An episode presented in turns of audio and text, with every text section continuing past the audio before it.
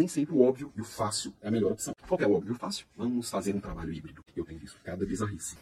Oiê, bom dia. Sabe que eu tenho percebido muita gente cansada, na verdade, muita gente exausta. E nessa minha percepção, eu tenho investigado por que, que isso está acontecendo? E tem muitas respostas, como qualquer problema complexo que existe por aí.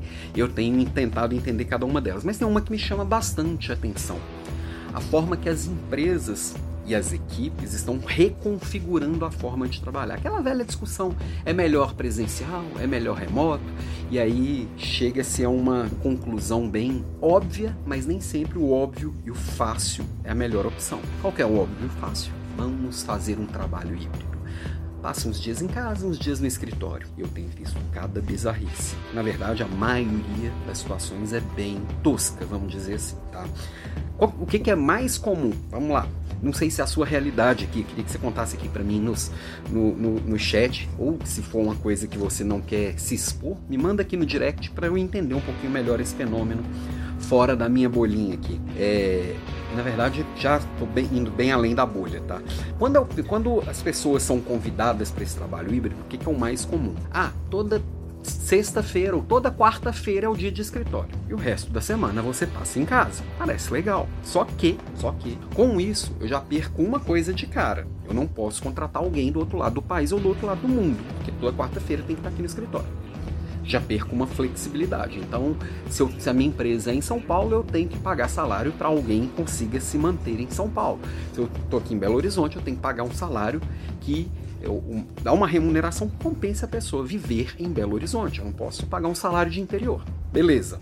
É, segunda coisa, a pessoa geralmente fica em casa aqui de cueca sentado na sua poltrona, bem à vontade e bem de boa, fazendo as suas reuniões e trabalhando com muita produtividade. Na quarta-feira, precisa acordar duas horas mais cedo, colocar a roupinha nova, uma roupinha que pegue bem chegar lá no escritório, já que agora não estão observando só meu rosto pela câmera, estão me observando de cima até embaixo de todos os ângulos, então tem que me arrumar bem, e barbear, ou se maquiar, ou de qualquer forma, me, me aprontar para ir. Aí eu vou enfrentar um trânsito ou dois busão para chegar lá no escritório, para chegar lá e fazer o quê? Ao invés de fazer a, a, o zoom de casa, do meu, da minha poltrona, eu vou fazer o zoom do escritório. E fica aquela zona em volta, aquela confusão, cada um fazendo a sua reunião no seu computador, não faz sentido. Ou não, vamos fazer, vamos juntar numa sala de reunião e todo mundo participar lá. Tá todo mundo presente no escritório? Não, tem algumas pessoas que estão à distância. Aí fica mais bizarro ainda, porque a qualidade da presença, ela despenca quando são algumas pessoas presenciais e outras à distância. Ou as, as pessoas que estão por Zoom são solenemente ignoradas enquanto as pessoas discutem, e quem está à distância ouve um, mas não ouve o outro, aquela coisa tosca ou simplesmente a gente fica é, tentando acolher todo mundo e a, e a, qualidade da interação e a linha de raciocínio ela não é tão fluida quanto se estivessem todos em condições de igualdade pela câmera ou todos presenciais. Você tem, ao invés de ter o melhor de cada modelo, o melhor do presencial, o melhor do híbrido, você tem o pior de cada tosco.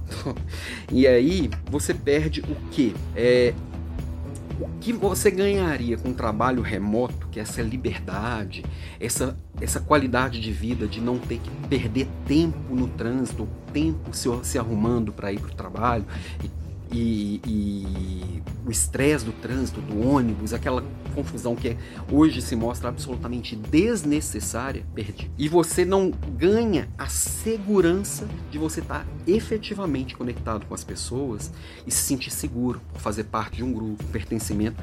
É mais difícil construir isso no trabalho remoto? É, mas quem diz que liderar é fácil? Eu tenho que buscar soluções mais inteligentes para construir essa unidade, construir essa, esse pertencimento. Eu posso ter ter, sim, liberdade e segurança ao mesmo tempo no trabalho remoto. Tem gente que gosta de trabalho remoto e tem gente que não gosta. Agora, eu posso oferecer a segurança de um trabalho presencial, de todo dia a pessoa estar tá ali, de ter uma rotina, de se conectar com as pessoas, de ter, de se sentir parte daquele jeito, também posso. Eu acho que o trabalho híbrido muitas vezes ele nasce não por parecer uma solução inteligente, mas por uma clara dificuldade do líder ou da empresa de se posicionar. E se posicionar, o que, que significa? Se eu falo assim, não, aqui na minha empresa ou aqui na minha equipe o trabalho é remoto. Eu, Aí eu vou atrair pessoas que gostam desse tipo de trabalho e vou repelir as pessoas que não gostam desse tipo de trabalho. Não, aqui na minha empresa o trabalho é presencial. Eu vou atrair pessoas que gostam desse modelo e vou repelir as pessoas que não gostam desse modelo. Vou perder talentos? Sim. Vou atrair outros talentos? Também. E as pessoas já estão trocando de trabalho para poder se acomodar no modelo que mais lhe convém. Tem muita gente trocando de trocando trabalho que acha muito legal para poder estar num lugar que tenha 100% de liberdade ou 100% de segurança. Não, eu gosto do presencial, esse negócio híbrido não é para mim não. Eu gosto do, do remoto, esse negócio de híbrido não é para mim não. Então, será que em 2023 é possível você enquanto líder, realmente se posicionar, escolher algo, ou se for fazer um trabalho híbrido, que seja um trabalho um modelo efetivamente inteligente, o dia de escritório seja um dia efetivamente de troca, de construção de time, de reforço de cultura? Ou você ficar aí nesse, nessa história igual o Nelson Sargento lá, ela finge que me ama, eu finge que acredito. Pensa nisso. Ah, antes de finalizar aqui, antes de concluir, queria só deixar dois recados bem importantes, tá? Primeiro, o Líder Class dessa quarta-feira vai ser sobre é, feedbacks difíceis. Vai estar uma aula bem, bem interessante. 57% das pessoas escolheram esse tema para quarta-feira agora, tá? E o segundo, segundo recadinho é que na última Líder Class, que ainda está disponível para ser assistida, sobre planejamento 2023, eu prometi três presentes. Um, um livro falando sobre 12, 12 fundamentos para o líder pós-digital. Eu acho que isso é fundamental para se planejar para o próximo ano, para você construir o seu modelo de liderança. Segundo, um planner mostrando como eu me, me, me organizo aqui e compartilhando com você a forma que eu me organizo para você se organizar também.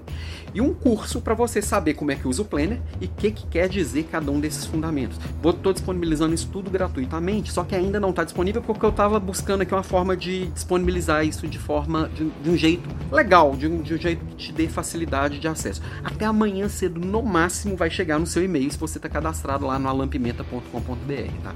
Então, quarta-feira, hoje até o final do dia mando os links das aulas e até amanhã cedo, pode ser que até o final do dia e hoje ainda eu consiga fazer isso, mas mais provável amanhã cedo eu consiga mandar esses links, tá? Então, fechando aqui o tema do, do, do trabalho híbrido, você enquanto líder, entenda até onde você pode influenciar e decidir e faz uma escolha inteligente. Não seja covarde de escolher meio um, meio outro para fingir que está colhendo todo mundo.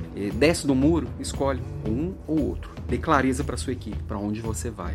Deixa as pessoas escolherem, ok? Beijo para você e até amanhã.